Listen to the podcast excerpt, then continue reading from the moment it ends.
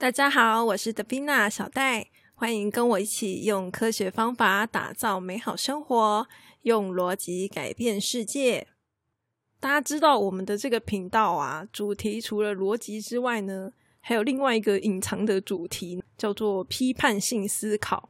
关于批判性思考的解释啊，我在第一季的第十九集呢，有做了一些说明。这个批判思考的批判啊，它不是叫我们去批评别人，而是说我们要对自己旧有的这种惯性思维呢进行批判。因为呢，我们必须要这样子做好，把我们的旧认知、旧观点打破，才能够产生新的想法与观点。所以，这才是批判思考它这个批判的意思。我从小的时候呢，就阴错阳差，经常进行这个自我批判啦。讲白一点呢，其实可能比较偏自我否定一点。我发现身边有蛮多朋友都有这样子的这个自我否定的倾向哦。我觉得这可能算是一种文化的问题。那老实说，这个算是批判思考的一个重点，所以呢，也不算是一件坏事。只是说，我们很容易因为自我否定，然后呢，就好像自己什么都不好，然后变缺乏自信等等，变成是一个往很负面的方向去。如果太过度的话，就会不太好，好造成不好的影响。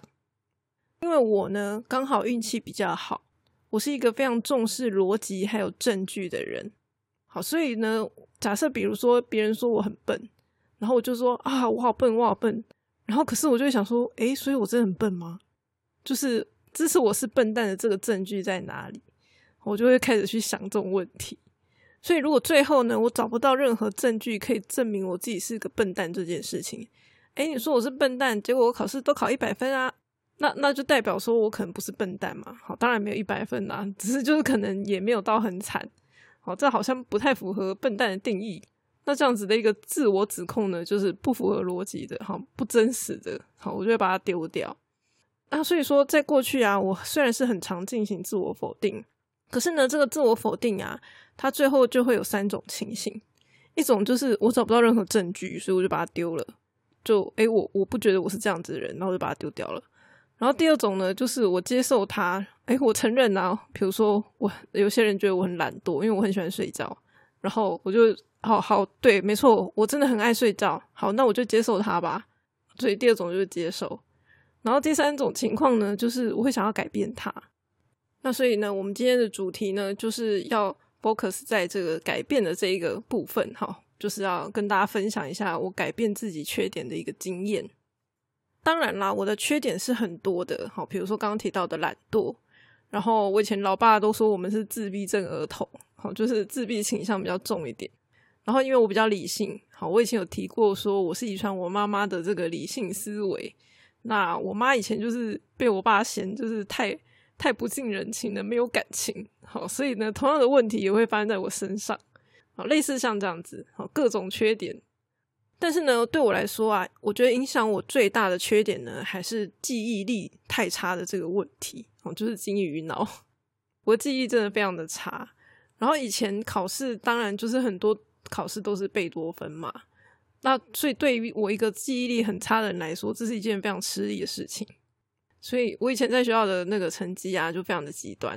比如说像数学、理化、生物这种，我只要能够理解的，我都可以考的不错。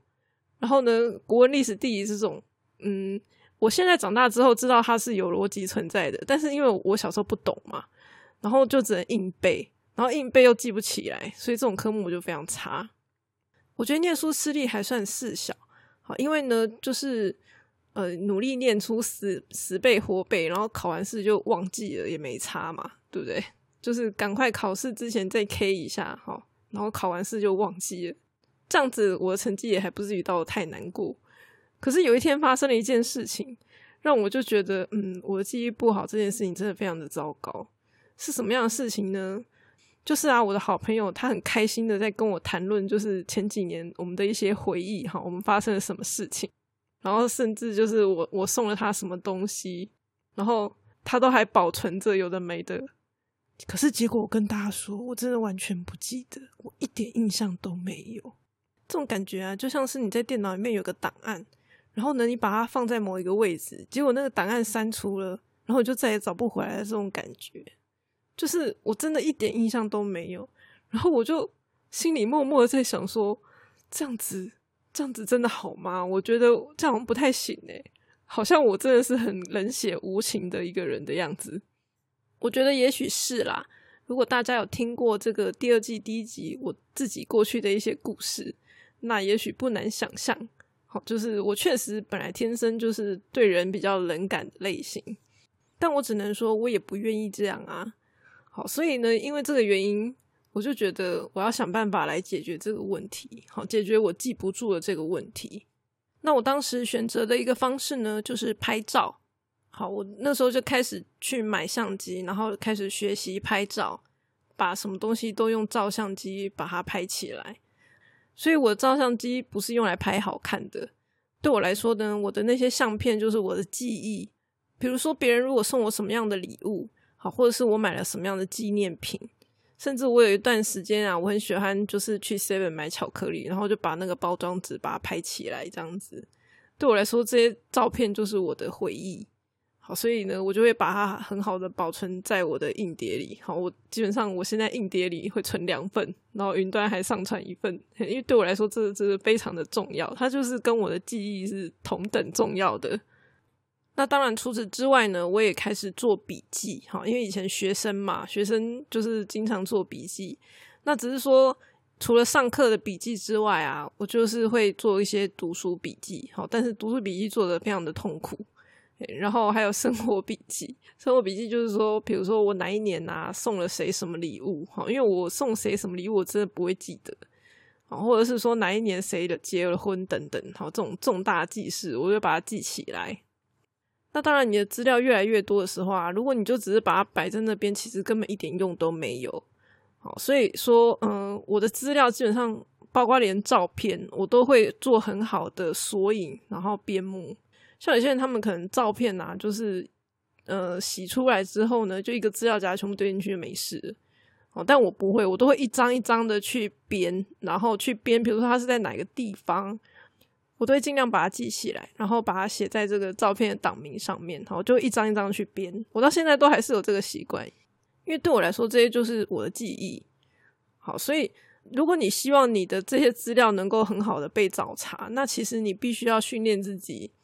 就是检索好收纳检索的这种功夫，因为我如果我只是看过，然后把它单纯的储存在那里，其实跟忘记也没什么两样。哦，我必须要在我能够呃需要它的时候，然后很好的把它找出来。好，这样子对我来说，这个东西才是有用的。所以呢，虽然我的记忆力不是很好，可是呢，我就练习出一套就是我自己脑袋里的索引系统。就是我会知道我所有的东西都是放在哪里，这样子，这也是为什么我从很早很早我就开始写部落格的一个原因。好，虽然可能大家也没有看过我的部落格啦，我以前是写那个城市设计相关的部落格。我之所以会写那样子的部落格，就是因为对我来说，那就是我的笔记。好，我就是把我的笔记呢写在部落格上面，然后顺便给大家看，就这样子。我还记得我曾经就是有在学校的时候啊，跟学弟妹分享自己写笔记，但是大家都觉得天哪，这样子也太辛苦了吧？嗯，老实说我也觉得很辛苦，可是没有办法，因为我记忆力就是不好，然后所以我就必须要去找一些方式，然后去弥补自己记忆力不好的这件事情。那我觉得也是因为我过去做了这么多事情，所以我现在才有办法就是去担任一个 PM。因为毕竟 PM 就是要记很多事嘛，好，对我来说这真的是一个挑战啦。好，要记很多事情，然后 PM 也会很需要与人互动。哈，对于一个这个有点自闭症倾向的人来说呢，这件事情真的非常的困难。好，所以我才想要做这件事情，就是想要试试看自己有没有能力去做这些事。那我觉得我跟很多人比较不一样的地方，是因为。呃，其实 PM 所需要的技能啊，我都是天生很差的，包括刚刚提到的记事情啊，然后跟人家互动啊这种，我其实真的是在这方面天生是比较弱的。可是也因为我天生比较弱，所以呢，我在当 PM 的时候，我所有的事情我都是有意识的在进行的。好，比如说我要去催进度，我都会去想说，所以我应该要什么时间催，什么时间催才是恰当的。然后我要去讲一件事情的时候，我要怎么讲才是合适的？就是因为天生比较差嘛，就不好，嘿，所以就要花时间想。那当然一开始很辛苦，好，因为就是不懂嘛，不会嘛。可是呢，当你常常想，常常想，一开始很辛苦啊。等你撑个一年之后，你就觉得好像也还好。然后做了两年之后呢，你就开始觉得习惯了。到第三年的时候呢，对你来说就可能像喝水啊、呼吸空气的这种感觉。当然，我必须要先说的是，就是在我决定要做这件事情之前，我也是有评估过啦。就是说，评估过自己目前的状态是不是能够去执行。好，不是说真的就是，哎，我想要当城市设计师，然后突然间我就变成设计师，没有这回事哦。那先回来我们的主题。嗯，我觉得我很幸运的地方就是说，我从小呢就会去摸索自己到底有哪些优缺点。好，那有一些缺点呢，我就会觉得啊，我根本不想改啊。好，就像我刚刚讲的睡觉，我是一个立志耗费人生三分之一光阴在睡觉的人。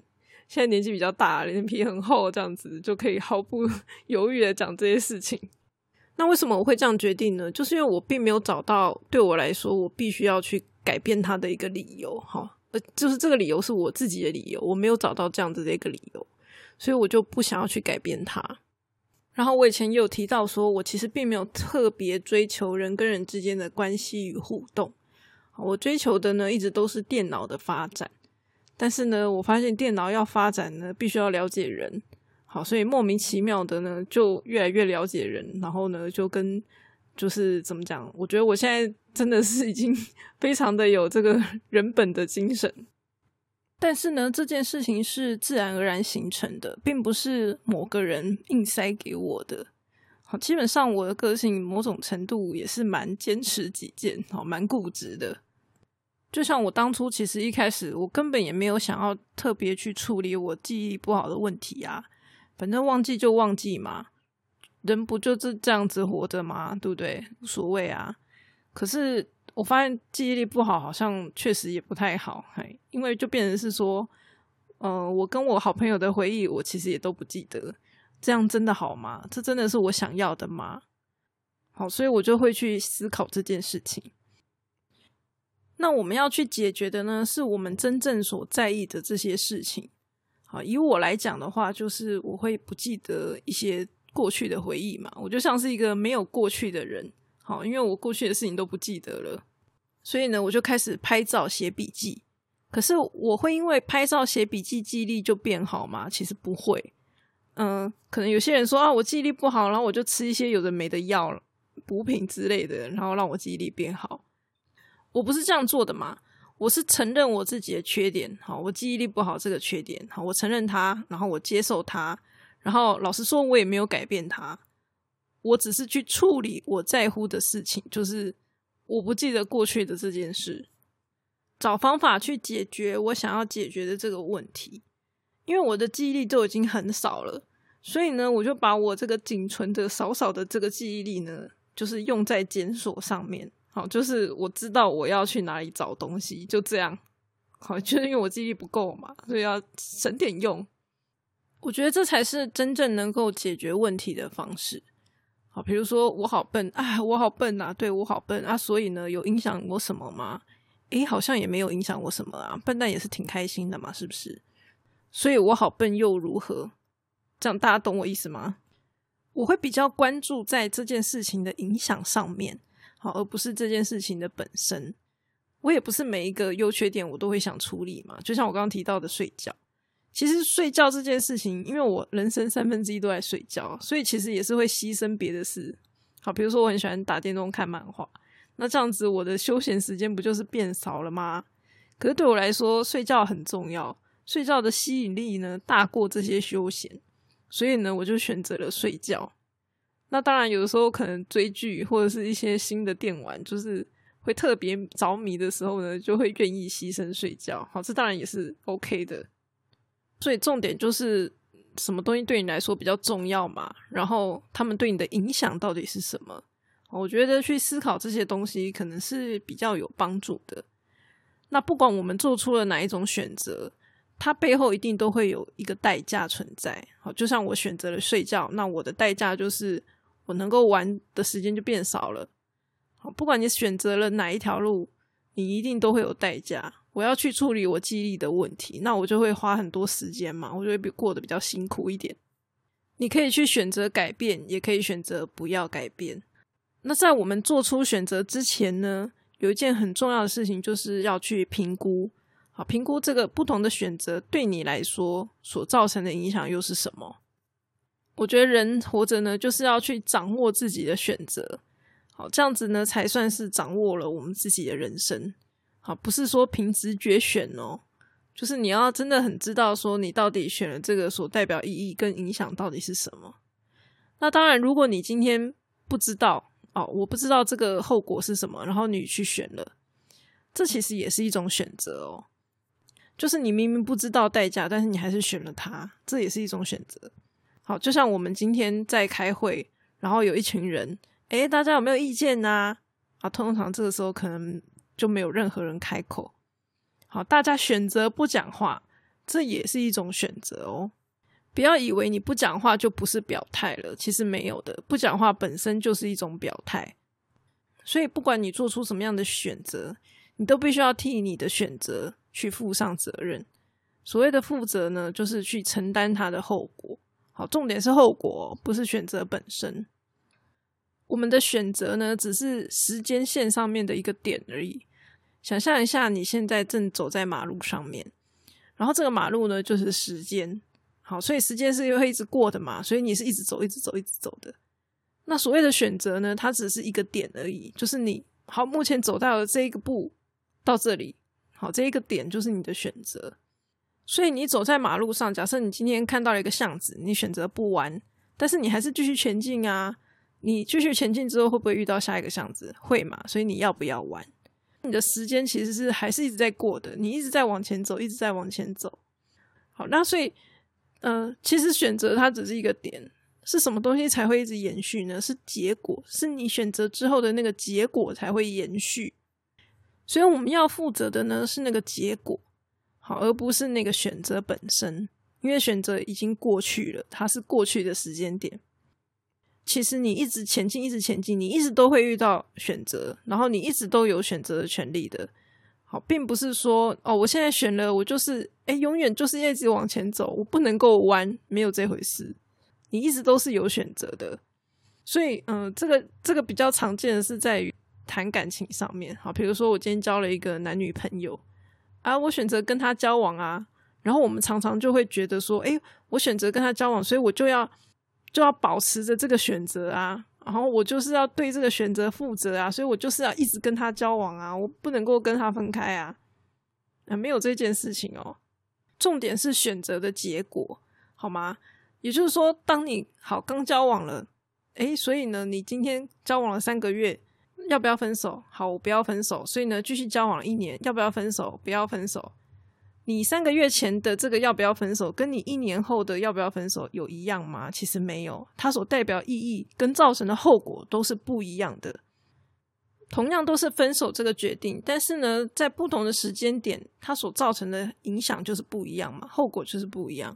所以，我们是要替这个后果来做承担，而不是替那个当下的选择点去做承担。所以，我们永远都要替自己的选择负责。但是我们也要永远知道，说我们一直都是有选择的权利的。就像在现在这个时间点，大家在听小戴的 podcast，你有没有选择的权利去把 podcast 关掉呢？当然有啊。当然，你还有另外一个选择，就是继续听嘛，对不对？你无时无刻都有这样子的一个选择存在。所以我们在评估选择的时候，重点也是评估这个结果，好，而不是选择本身。不是一个是否的问题而已，而是当你选是会怎么样，那个怎么样才是重点。好，选否会怎么样，对不对？好，所以如果说我今天坚持己见，结果好像也没比较好，那我为什么要坚持己见呢？我就改变自己就好啦，对不对？那当然，这个好不好是由我们自己定义的。就像我决定我要去除我记忆力不好这个问题，好，或者是说。我今天坚持我要睡觉，因为我找不到改变有比较好的理由。那当然你会说啊，这个时间点一直过，我们选择一直在，我一直要去想这件事情，那不是很累吗？所以通常我们不会一直想啦。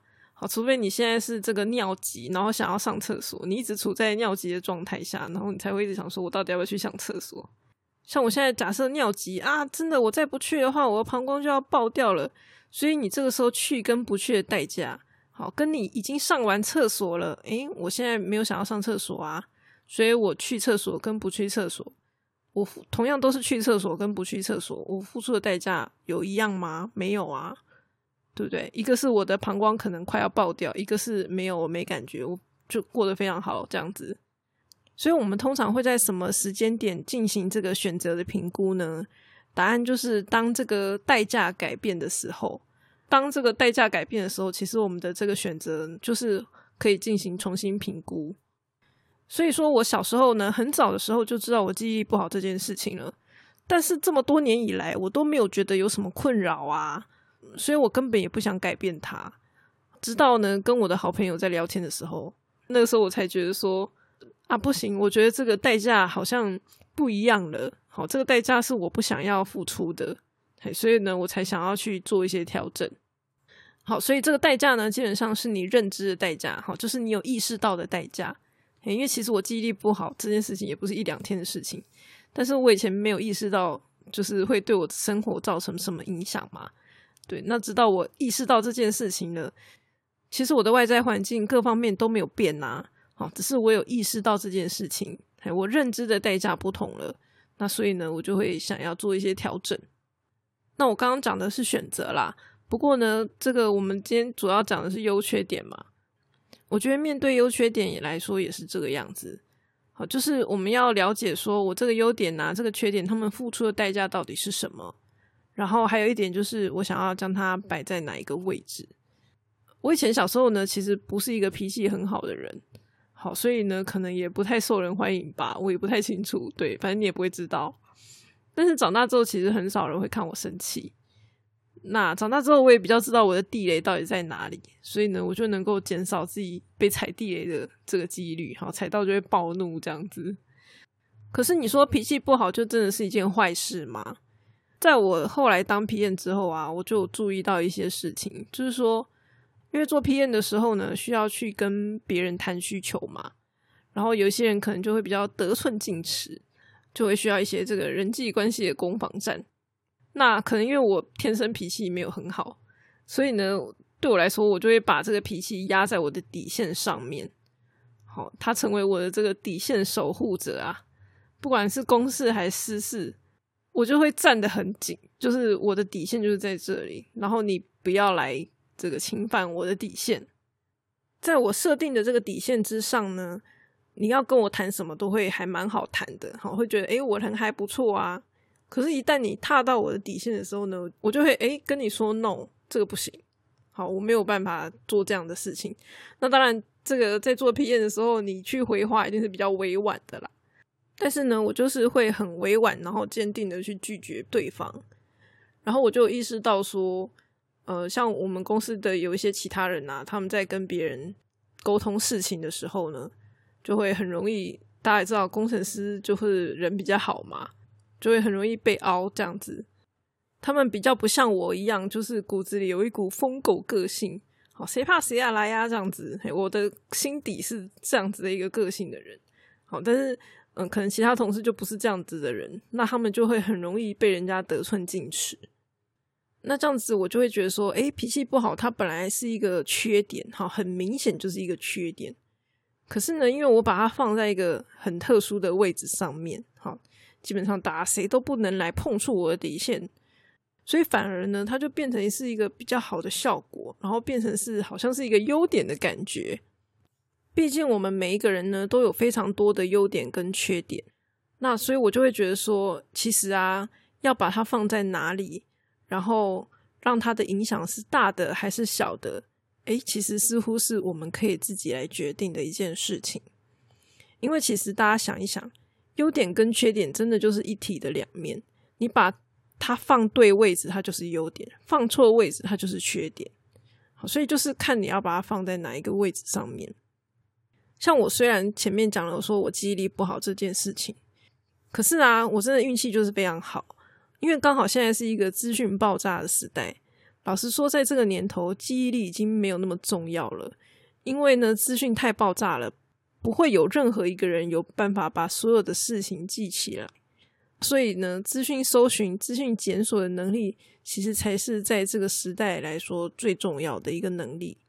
然后刚好呢，我因为天生记忆力不好，我很早就在处理这件事情，我很早就在练习自己这个索引啊、搜寻这种方面的能力。加上我自己本来就是念资管的嘛，好，对资讯这这方面的东西就是比较熟悉。就是一个误打误撞，就其实明明我本来记忆力不好是一个缺点，那我在去改变它的过程之中呢，诶，我好像就拿到了一个很重要的能力，好，刚好在这个时代是很重要的一个能力，反而就变成优点了。大家不觉得很神奇吗？我自己是觉得还蛮神奇的啦。那我的缺点呢，要么就是我不想改变它，要么就是我把它的这个影响呢去想办法解决。好，然后我也知道我的优点在哪里，好，甚至可能缺点都变优点了，这样子。所以其实我后来就对于这些缺点呢，也不会那么耿耿于怀了。好，因为毕竟其实我们本来就不是圣人嘛，有缺点是很正常的。我们这个频道呢，从来就没有要叫大家成为一个完美的人，好，而是希望呢，大家可以成为一个自己喜欢的人。好，自己喜欢是最重要的。然后让自己能够在未来的生活中能够过得幸福快乐，喜欢自己，喜欢自己的人生，我觉得这才是比较重要的。但是呢，我们的生活中总是充满各种水深火热的鸟事，所以呢，就要想办法去处理它们。对我来说呢，就是像农夫种田一样。好，虽然呢，在农田里面种田啊，都会把身上弄得很脏，可是呢，收成的时候。还是让人感到非常的幸福快乐的。我觉得这才是身为人对于生命该有的一种态度。那我在做的呢，就是提供给大家一些方向。好，就像这个种田怎么种的这种概念一样。因为这年头啊，努力是一件很基本的事情。可是呢，如果你努力的方向不对，或者是你努力的方式不聪明，那往往就会输人家一截了。就是你要能够。做对事情，这才是个人竞争力的一个关键。那我觉得，不管是你的优点或是缺点，它其实都是我们的一种特色，也是我们的一个力量。所以，要怎么样去运用它，其实是我们可以去选择的。不要忘记，决定它是优点还是缺点，是看你把它摆在哪一个位置。我们是有权利去选择要把它放在哪里的。那么今天的分享就到这边，我们下次再见。